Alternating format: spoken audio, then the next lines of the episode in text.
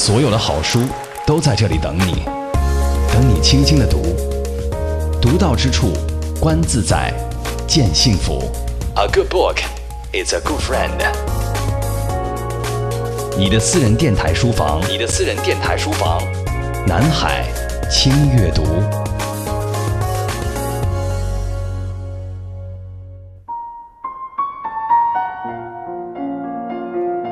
林青霞是无数影迷心中的女神。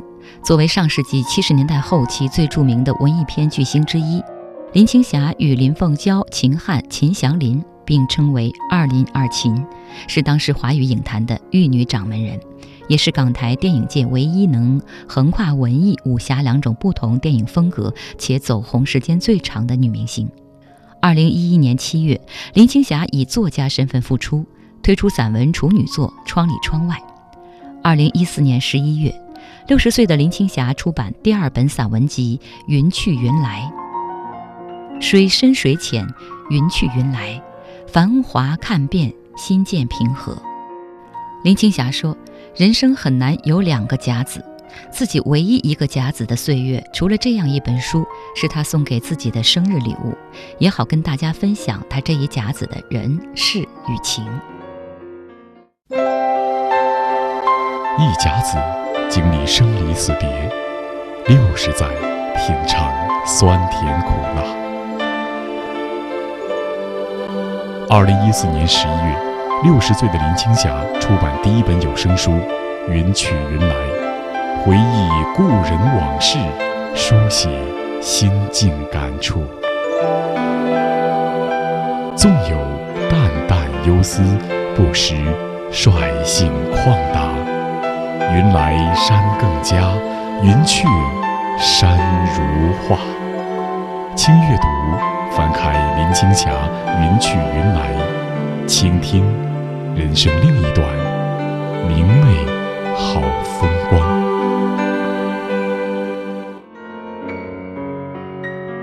你大约熟悉演员林青霞，但未必了解作者林青霞。早在2004年，林青霞开始在《明报》和《南方周末》等华文报刊上开设专栏，《沧海一声笑》是林青霞写的第一篇散文。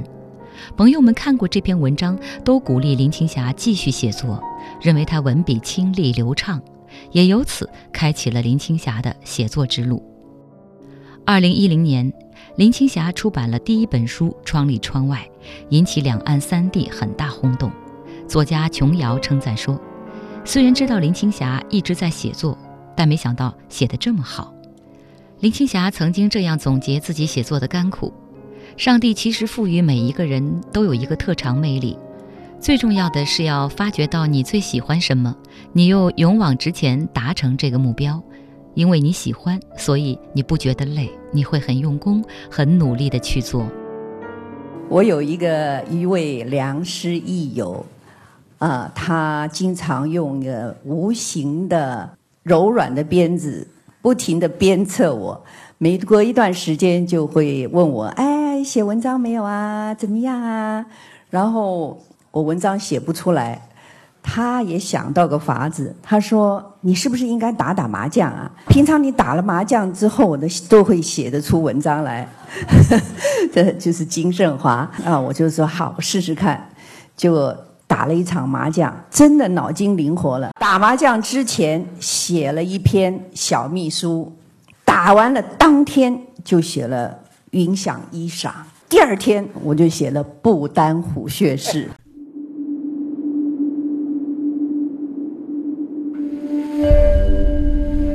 听人说，到了不丹，如果不去虎穴寺朝圣，等于没有到过不丹。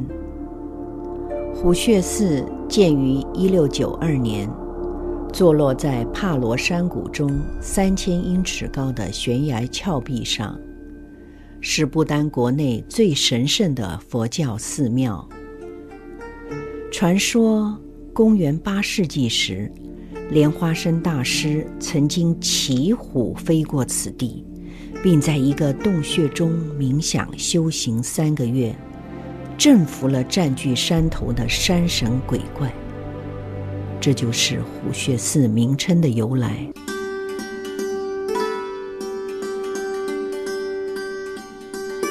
大约走了十分钟这才定下心来欣赏四周的景色。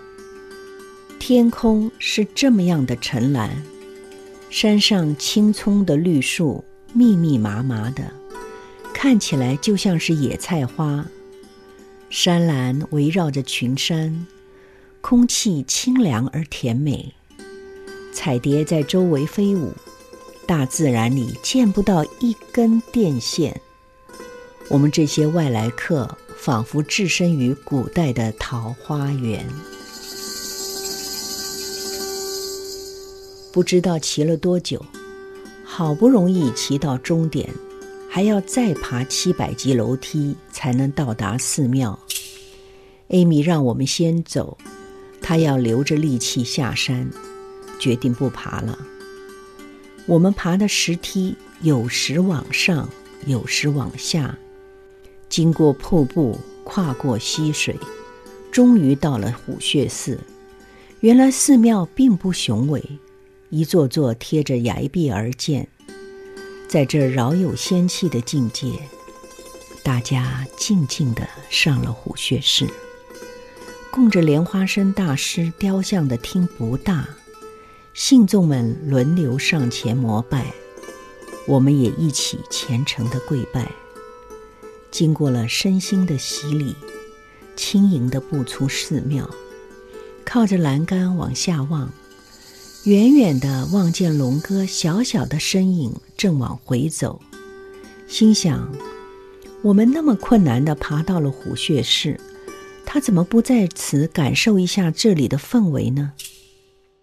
原来他是放心不下他的爱妻，先回去陪他。我回想这一路走来的所见所闻，突然有所感悟：这不就是人生的历程吗？当你到达了目的地，到达了最高峰，总有下山的时候。上山的路再难走，但是。这一路上的过程，也是值得回味的。下山了，也开始下雨了。一下雨，土地泥泞不堪，就更难行走了。大家互相照应，小心慢走。扑通一声，小秘书还是滑了一大跤。他一身污泥，笑嘻嘻地说。没关系，没关系，还好是我。大家看他没什么大碍，也都开怀的笑了起来。雨下得更大了，简直是倾盆大雨。还好山腰有些亭子可以躲雨，大家坐在那儿等雨停。少年听雨歌楼上，红烛昏罗帐。壮年听雨客舟中，江阔云低，断雁叫西风。而今听雨僧庐下，病已星星也。悲欢离合总无情，一任阶前，点滴到天明。龙哥在吟诗，对着雨景，对着大山，对着远处的虎穴寺，谁还舍得说话？我想。大家都在咀嚼龙歌诗里的意境。这是宋词讲节的听雨，这何尝不是我内心的写照？少年听雨歌楼上，红烛昏罗帐。那些年在台湾拍戏，拍得火红火绿的。壮年听雨客舟中，江阔云低，断雁叫西风。而立之年，孤身在香港拍戏，一待就是十年。曾经试过独自守着窗儿，对着美丽绚烂的夜景，寂寞的哭泣。而今听雨声如下，病已星星也。悲欢离合总无情，一任阶前，点滴到天明。而今真是病已星星也，到了耳顺之年，历尽人生的甜酸苦辣，生离死别。接受了这些人生必经的过程，心境渐能平和。如今能够看本好书，与朋友交换写作心得，已然满足。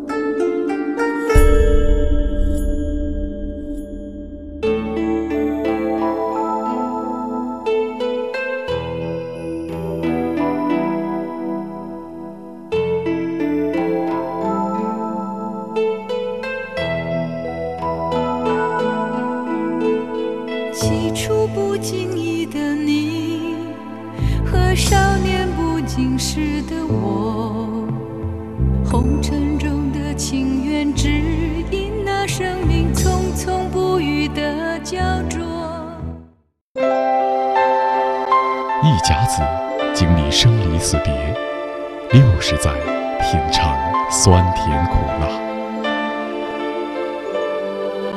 二零一四年十一月，六十岁的林青霞出版第一本有声书《云去云来》，回忆故人往事，书写心境感触。纵有淡淡忧思，不时率性旷达。云来山更佳，云去山如画。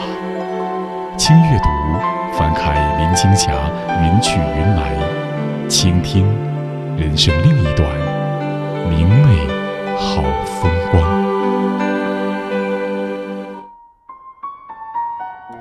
林青霞虽然是写作上的新手，但是为这本《云去云来》作序的却是文坛的翘楚。这些文坛的前辈们鼓励他，珍爱他的文字，他的纯真与美丽。张一和在序中这样写道：“进入到中年，息影多年，林青霞性格中增添了沉稳、仁厚以及理性。如今，他用文字做出对自己一生的回顾，琐琐细细，实实在在，而这一切于他十分珍贵，也十分不易。”张一和在序中这样描写他所认识的那个六十岁的林青霞：一次在香港，董桥约几个朋友吃饭，他来的最晚。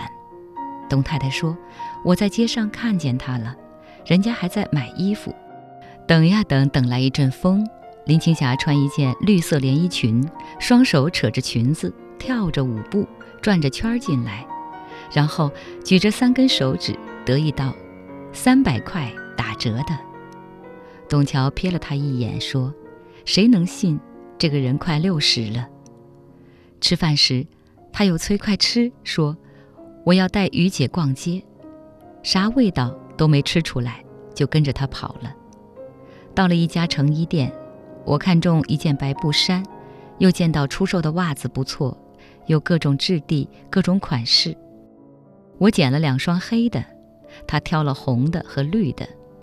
我接过来一看，这不正是惨绿绸红吗？这袜子咋穿？他穿。端详他那张几乎找不到皱纹的脸，想起董桥说的那一句：“谁能信这个人快六十了？”张一和的这篇序题为《水深水浅东西见，云去云来远近山》，取自元代徐再思的《中旅》：“喜春来，黄庭晚泊。”元人散曲多写个人情怀，写景咏史常流露出点点哀伤。张一和以此为题，是觉得他与林青霞笔下情致有些贴近，而林青霞对此也是一见倾心。基本上我是很喜欢云，我跟云也很有关系。我拍过几部都是有云的电影，《我是一片云》呐，《水云》呐。然后呢，我也很喜欢看云。有时候我就说我在飞机上呢，看窗外的云，我会想到，哎，这个哪一片云是会不会是我逝去的朋友跟亲人？有时候仰望天空的云，云又觉得实在的很有生命力。那这本书呢，其实选择这个书名呢，花了很多脑筋，也请教了很多大师、学者、朋友，到最后都没有满意的。那么我在印书的前几天，我收到张颐和的序言，他的序言是“水深水浅东西见，云去云来远近山”。这个做题目，所以我一看有云去云来，我就觉得这个做书名很好，所以我就拿这个《猿人散曲》这个这四个字做书名。云去云来中写了许多的回忆，回忆故人，回忆旧事。在众多回忆中，有一篇文章是林青霞回忆自己与书的交往。她说，在学校的时候没有看课外读物的习惯。进入影圈，忙得连睡觉的时间都没有，哪有时间看书？作家朋友们向他推荐的书让他印象深刻。结婚以后，写文章以后，林青霞读的书越来越多，家里的书也越来越多。现在他的客厅、书房、睡房、洗手间和镜子上到处都是字，与曾经一个汉字都找不到的公寓大相径庭。香港中文大学的教授金盛华回忆说：“过去都是自己为好友林青霞挑书，推荐她读，现在青霞已经能够送书给他了。”林青霞坦言，于写作这件事上自己是没有经过训练的，然而他的努力和用心却是朋友们都看在眼里的。香港作家马家辉说：“曾有许多个凌晨深夜，听见传真机呜呜响声吵醒，不必查看。”就猜得到是他传来稿子。第二个晚上，又是凌晨深夜，稿子又来了，原来是修订版。再来，往往又有第三版、第四版。林青霞总是小心翼翼地对待自己写出的每一个字词，好坏美丑，她都尽力去承担。林青霞的好友香港导演杨凡，在看过她的这本《云去云来》后说：“青霞，我真的为你骄傲。”我呢，就从来对我的这个文章是没信心的。我一定要经过金盛华同意，我才这个觉得可以出，我才觉得啊不丢人才出。唯一的一篇，我觉得自我感觉很好，我觉得写的很好，我就打给打给董桥，我说董桥写了一篇文章，这篇还不错。我那篇文章叫呃婚纱奇遇记，嗯把婚纱当成一个人。就写这个婚纱，因为我那时候结婚，那时候在巴黎，Chanel 定做了一套结婚礼服，要飞过去试两次。那我就心想试两次也实在是不需要，我就试了一次，就就回来了。在我结婚的前三天寄过来，我一试，我马上嚎啕大哭。那个 size 大了两号，而且那个那个是不能改的，那个是用。用那个塑胶片在腰这边缝合起来的，那没有办法改。那我想这下完了，我这个结婚礼服废了。结果那个好朋友帮我联络，当天就飞到法国巴黎，然后就带着礼服回来。那么，然后呢，这个礼服呢，差点被烧掉。为什么？我那个帮我结婚化妆的那个化妆师，他开了一家礼服店。那么就想我的礼服在那边展览，我就借给他了。没想到他还给我了。为什么？他觉得这个太宝贵了，他他怕损坏。结果那家礼服店烧掉了，所有的礼服全烧掉了。那我就想，这个哎，这个当着第一人称讲婚纱奇遇记很好啊。我就写了一篇，就董桥退稿了，退稿了，我很高兴啊。呃，虽然我朋友说，哎，作家是。一定会被退稿，退稿才是作家。但是我不是为这个高兴，我高兴的时候是，我被退稿了，表示他之前赞美我的文章是真的。那我就想到，我写一篇文章写给蒋勋的序里面，就是那篇是老师的声音那篇文章，写的非常辛苦，因为那个是要逼稿，有有最后期限的，所以我到最后三天我就足不出户，就在洗手间里坐在地上。呃，地上是摆了蒋勋的《吴歌之美》，有《红楼梦》，真的很苦恼。那我女儿佳倩就进来说：“你怎么搞的？怎么这搞得乱七八糟？怎么皱着眉头？”我就说：“我实在写不出来，实在写不出来。”她是念国际学校的，其实中文程度并不见得那么好。她说：“我虽然不会写，但是我会听。”她说：“你念给我听。”那我就念头一段，她就手托着下巴摇头，啊。我就很就是很很那个 depress，然后我就再继续念。他说：“停一停，你刚刚说老师的声音，你很喜欢老师的声音，然后你就可以把拿从拿从这一点一直围绕的这个这个上面写。”我说：“谢谢，豁然开朗。”林青霞曾演过许多琼瑶的女主角，现在琼瑶也读林青霞的文字。这位细腻的女作家评价道：“她的文字流畅简洁。”许多小品写得亲切感人，我这才惊觉到他在写作上的才华。他的文章没有华丽的辞藻，没有夸张的描写，只是自然而然地把他的所见所闻所感，或是他的人生小体验，他某段时期的心路历程，一篇一篇写成了这本散文集。读过这本《云去云来》，你也许会和金圣华教授发出一样的赞叹。它的美是由内心焕发出来的，唯其真，唯其诚，方能有诸内而行诸外。英国浪漫派诗人济慈曾经说道：“美即是真，真即是美。”关乎青霞其人其文，的确是这句名言最佳的体现与诠释。绿草。苍，白雾茫茫，有位佳人在水一方，绿草。